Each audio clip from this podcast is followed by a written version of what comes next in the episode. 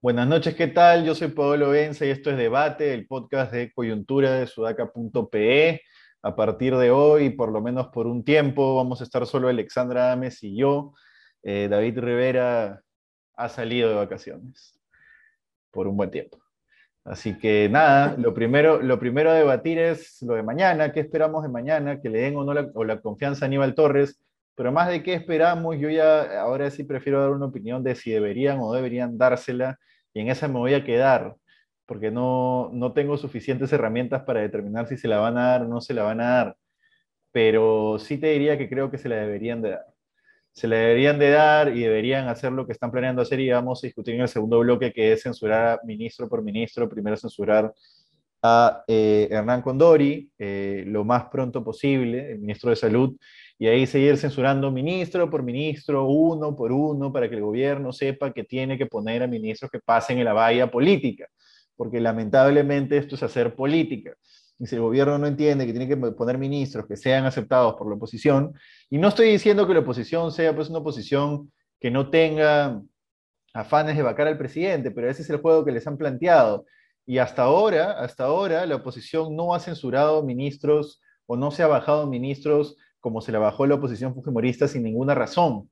La oposición fujimorista le ponía la mira a todos los ministros de educación sin ninguna razón, sin ninguna razón válida para ponerles la mira. Hernán Condori, por supuesto, ya lo vamos a hablar en el segundo bloque, pero por supuesto que hay razones para ponerle la mira. Juan Silva, por supuesto que había razones para ponerlo en la mira. Carlos Gallardo, por supuesto que había razones para ponerlo en la mira. Entonces, eh, ese gobierno va a tener que entender que tiene que poner ministros que pasen el filtro político del Congreso y eso va a pasar bajándose ministro por ministro, cada uno de los ministros que sea justificado bajarse. Y cuando intenten bajarse a un ministro, no sé, pues llamémosle, un ministro, me invento, el ministro de X, que no esté justificado bajarlo, entonces en, este podcast yo diré, no es justificado que se vaquen a ese ministro. Pero por ahora creo que deberían llevar esa estrategia que está más que sencilla, ¿no? Y que el Congreso, hoy había el almirante Montoya en el canal N diciendo, también vamos a hablar en otro bloque, ¿no? Pero hoy había el almirante Montoya diciendo que no sabía por qué no se estaban uniendo su moción de vacancia, eh, si es que la marcha había sido multitudinaria.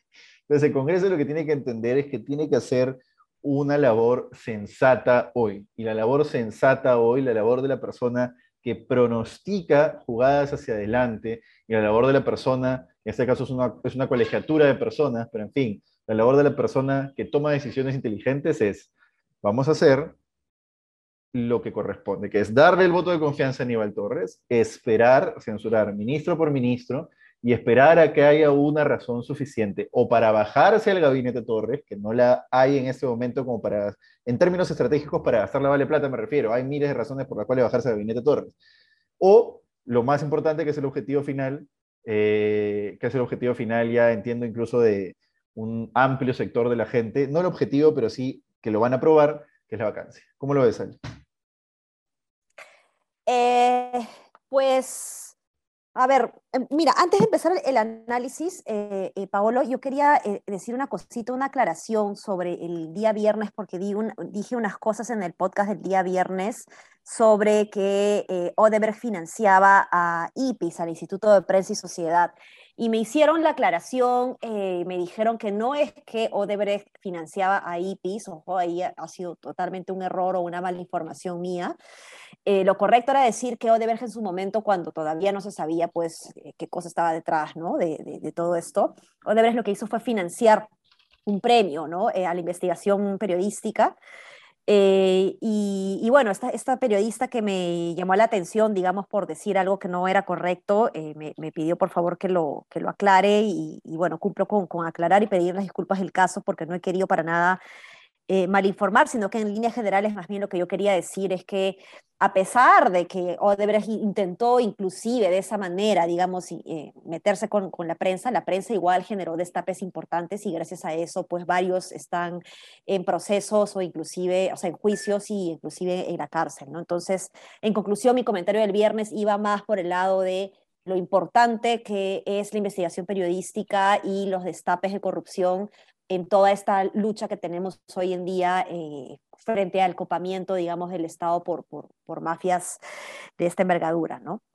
Eh, cierro paréntesis, gracias Paola por eso. Y bueno, regreso a tu pregunta y al comentario que, que nos trae al debate del día de hoy, y es sobre si se debería o no debería dar la confianza. Pues entiendo tu argumento y estoy de acuerdo con lo que dices.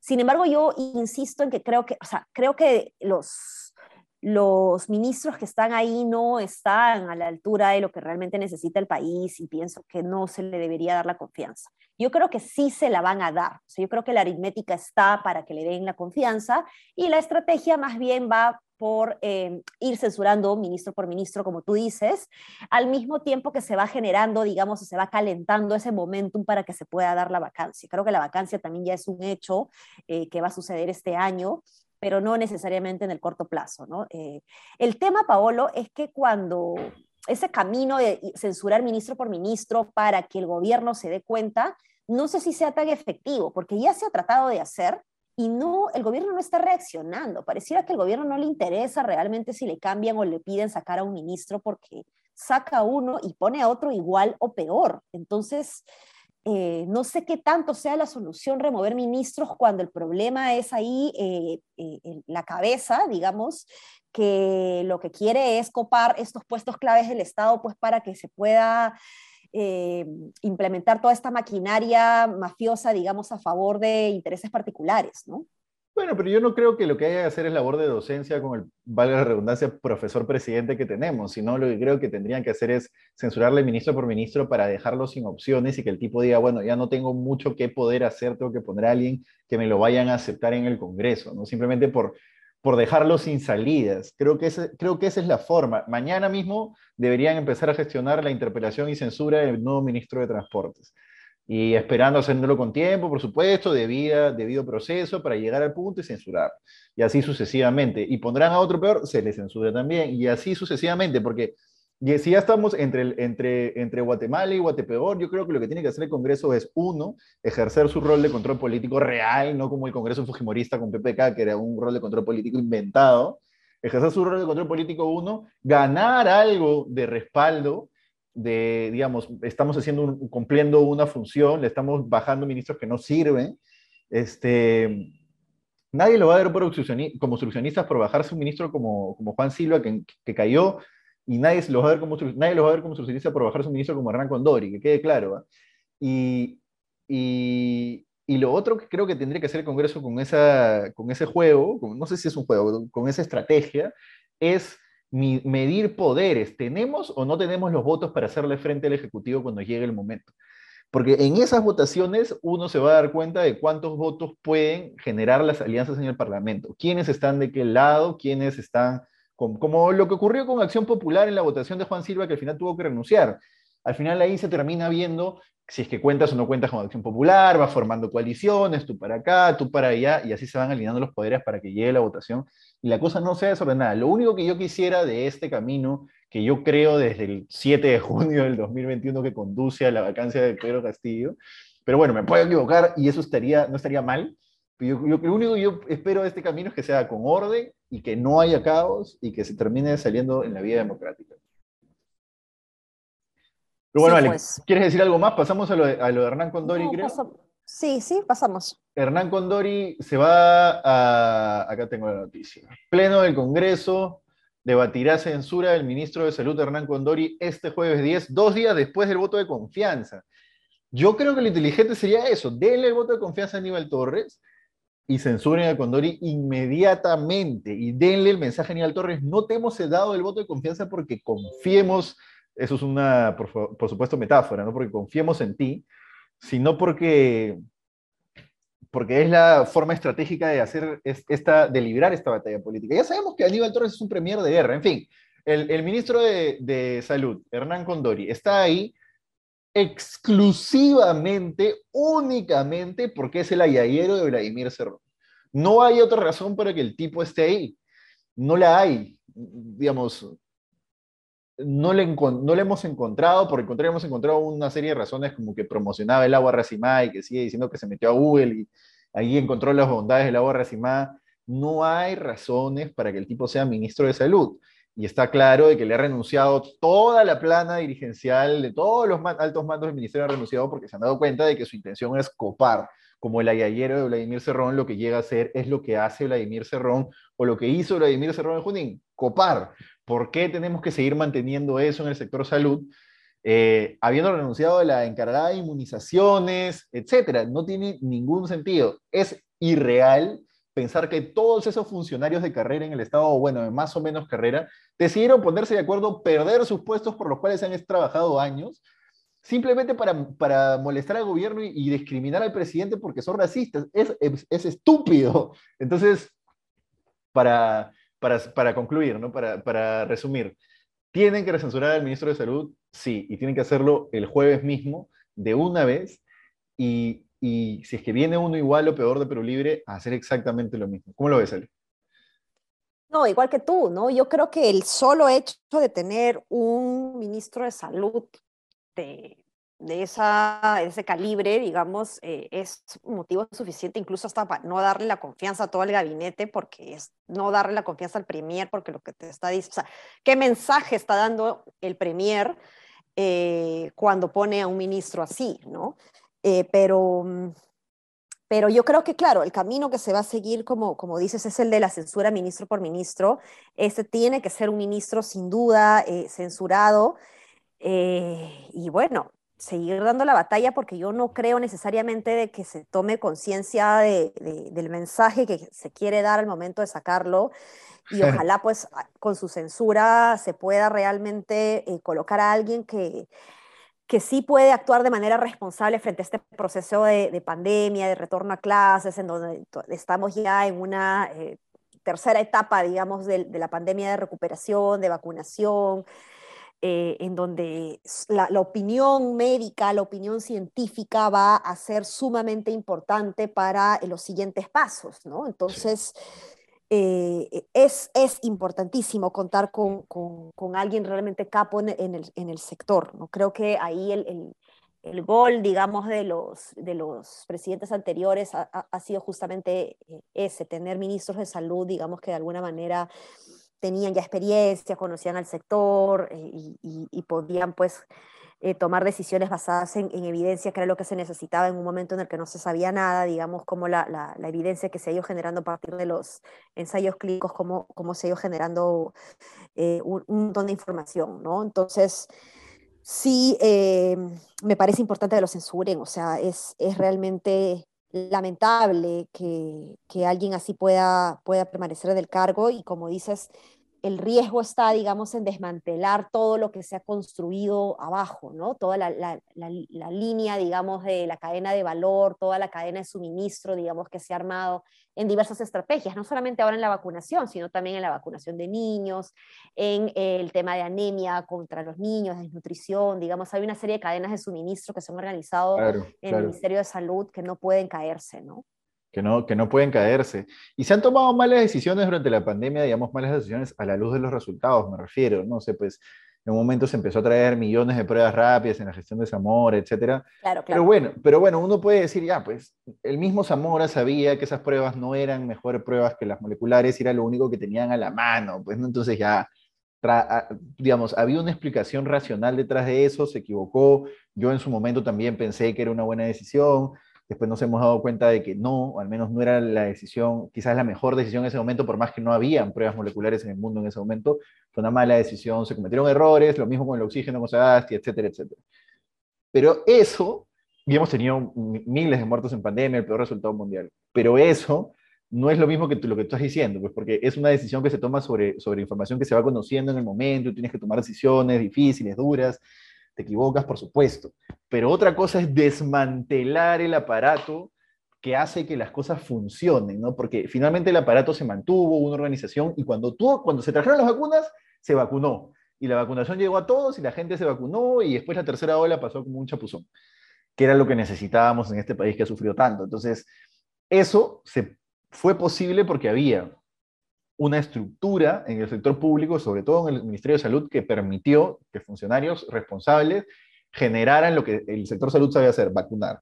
Si todos esos funcionarios se van y metes gente que solo la metes porque tiene carnet de Perú libre, ya no vas a poder ni siquiera hacer eso. Puede, además, es evidente que Hernán Condori, si creía en el agua de Racimada, probablemente creía pues, en, el, en, X, Y o Z a la hora de enfrentar la pandemia. Pero bueno, más allá de eso, eh, si tú destruyes esa burocracia, cuando haya que tomar cosas que el, Estado, en teoría, sí puede hacer como vacunar, tampoco lo va a poder hacer, ¿me dejo entender? O sea, no va, a ser no va a ser solo mal lo que siempre hace mal, sino que va a empezar a hacer mal lo que en teoría hace bien.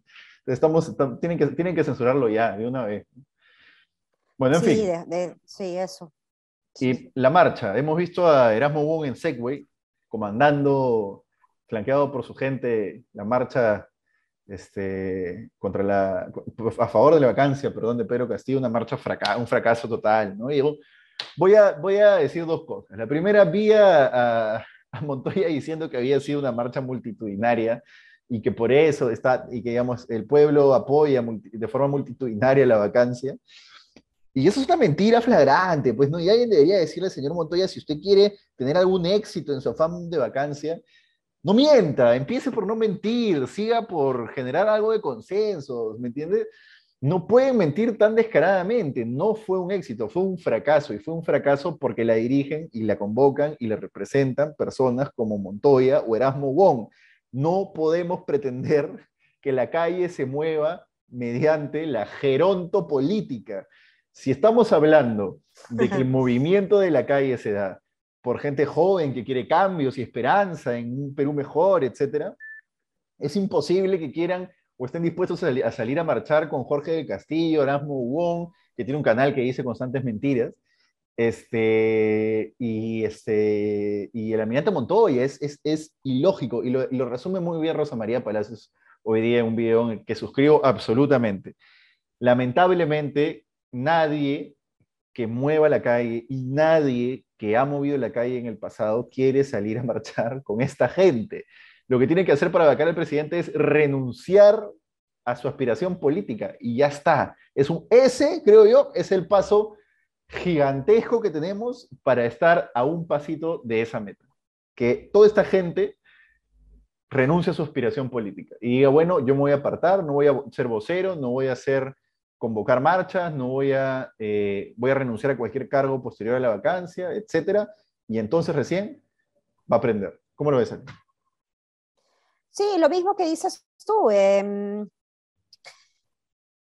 o sea, es que creo que lo has dicho todo, ¿no? El, el, el, tema es que luego se preguntan estas personas por qué no fue tanta gente, ¿no? Y es que es muy difícil que gente que esté a favor de la integridad pública, que haya luchado tantos años contra la corrupción y que haya marchado tantas veces contra la corrupción, hoy salga a marchar con gente que de alguna u otra manera ha estado también muy vinculada a la corrupción. Entonces, em, genera, pues, es su, su, su, sola presencia ¿no? de estos actores, eh, eh, genera mucho rechazo. Entonces, eh, tienen que dar un paso al costado, yo creo que por el bien de sus, de sus partidos, en el caso de que algunos ya no tienen partidos inscritos, digamos, o, formales, pero seguramente con muchas ganas de formar nuevos, tienen que ver la forma de movilizar, digamos, a los nuevos posibles cuadros de sus entornos, de sus partidos y realmente eh, apuntar por una, una limpieza con, nuevos rostros, ¿no? El, el, el tema es que los, los rostros ya conocidos están manchados. Y, por eso es que estas marchas pues no, no están calando lo suficiente. ¿no? Ahora, Eduardo, Eduardo Darillán publicó, si no me equivoco, el domingo una entrevista, eh, se publicó una entrevista de Eduardo Darillán en, en, La República, muy interesante que, bueno, entre otras cosas, hacía una crítica justamente también desde el otro lado a, a los jóvenes, digamos, o al, al movimiento antifujimorista, ¿no? Todo lo que representaba este movimiento antifujimorista no sé si, tú recuerdas, Paolo, pero yo en, algún momento de la campaña yo hablaba mucho de que ese movimiento antifujimorista era eh, una especie de casi forma de vida, digamos, pro integridad, pro democracia, digamos, y que les era muy difícil pues tener que optar por una elección a favor de Keiko, digamos, ¿no? Entonces, que por eso se inclinaban, digamos, a, a, Pedro Castillo, que Keiko generaba más rechazo por eso. Sin embargo, en, la entrevista eh, que se le hace a Eduardo Dayan, él dice cuántos de estas personas eran realmente pro integridad, pro democracia y cuántos eran solo antis, ¿no? Y, eso también es, es, algo que debería llamar nuestra, nuestra atención. sin duda, estos, estos personajes que tú has nombrado y que han estado en la marcha organizándola generan muchísimo rechazo porque no representan necesariamente la integridad pública, ¿no? Claro. Eh, pero por otro lado, ¿dónde están los jóvenes que, que salían a, a, marchar, digamos, realmente indignados por todo lo que se estaba viviendo en su momento, ¿no? ¿Por qué ahora no salimos a las calles como antes. Entonces creo que esa es una reflexión también que debemos, debemos hacernos. Sí, correcto, correcto. Oye, para terminar, quiero, eh, Alonso Zambrano, reportero de Hildebrand en sus 13 ahora, ha resumido algunas de las reivindicativas, entre comillas, él pone frases que dijo el titular del Ministerio del Interior, Alfonso Chávarri, por el Día de la Mujer, que es mañana. Y voy a leer ya, para que para que los oyentes eh, no piensen que estoy tergiversando. Considero a la mujer el factor primordial en la vida del hombre. El éxito de los grandes hombres es gracias a la mujer, que es su complemento. La mujer es la asesora que vela por el bien del esposo, la mujer que dio, que dio Dios para ser la compañera del hombre. Las mujeres están iluminadas por el hecho de dar vida, el hombre llega arriba gracias a la mujer que tiene a su lado. Dios. Qué desgracia. No sé, en fin, ¿alguna reflexión sobre el Día de la Mujer, Ale? En conclusión, lo que ha dicho en una palabra es costilla, ¿no? La mujer es mi costilla. o sea, por eso se le, se le, decía costilla, ¿no? Ahora ya creo que ya no se dice así. Eh, reflexión por el Día de la Mujer. Creo que todavía no se entiende bien cuál es el, el, objetivo de, conmemorar el, Día Internacional de la Mujer, ¿no? Justamente la idea es visibilizar que todavía tenemos grandes brechas de desigualdad, grandes brechas de calidad de vida, calidad de uso de tiempo. Em, todavía eh, hay muchas mujeres que mueren en manos de, personas que alguna vez le dijeron que las querían o que las amaban, ¿no?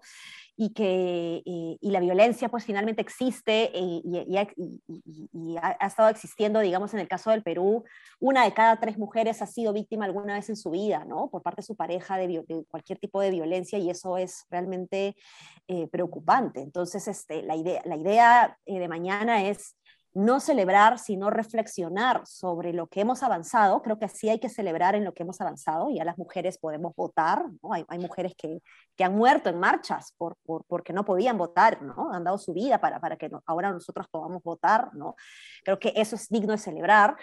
Em, los derechos laborales también, eh, y que podamos trabajar, que podamos ingresar a la universidad. ¿no? Hace poquito nomás las mujeres no podían entrar a la universidad. Y creo que eso es algo muy bueno para celebrar, pero también es una fecha para, para reflexionar sobre todavía el largo camino que nos queda hacia, hacia la igualdad. Y así que espero pues que mis amigos que que, que me suelen mandar mensajes en, en el Día de la, Mujer, digamos, este, reflexionen un poquito sobre lo que mandan, porque acá yo te confieso que tengo un chat con varias amigas feministas que se activa el día 8, en donde ponemos los peores saludos por el Día de la Madre que hemos recibido, ¿no? en, donde es como, eres la rosa, eres mi sol, eres mi luz. Eres, debilidad, no sé qué, eres suavidad, y es como fuera de acá, ¿no? Entonces, este, ahí vamos a estar compartiendo los, los, los, mensajes del Día de la Mujer que, que no tienen nada que ver con, con, la fecha, ¿no? Esperamos, esperamos ese, ese, ese, listado. Bueno, nada, eso ha sido todo por hoy. Nos reencontramos mañana ya con Ale moderando. Y nada, no se olviden de escribirnos, comentarnos y decir de qué quieren que hablemos, como siempre. Un abrazo, chao, chao, hasta mañana. Nos vemos. Chao, chao.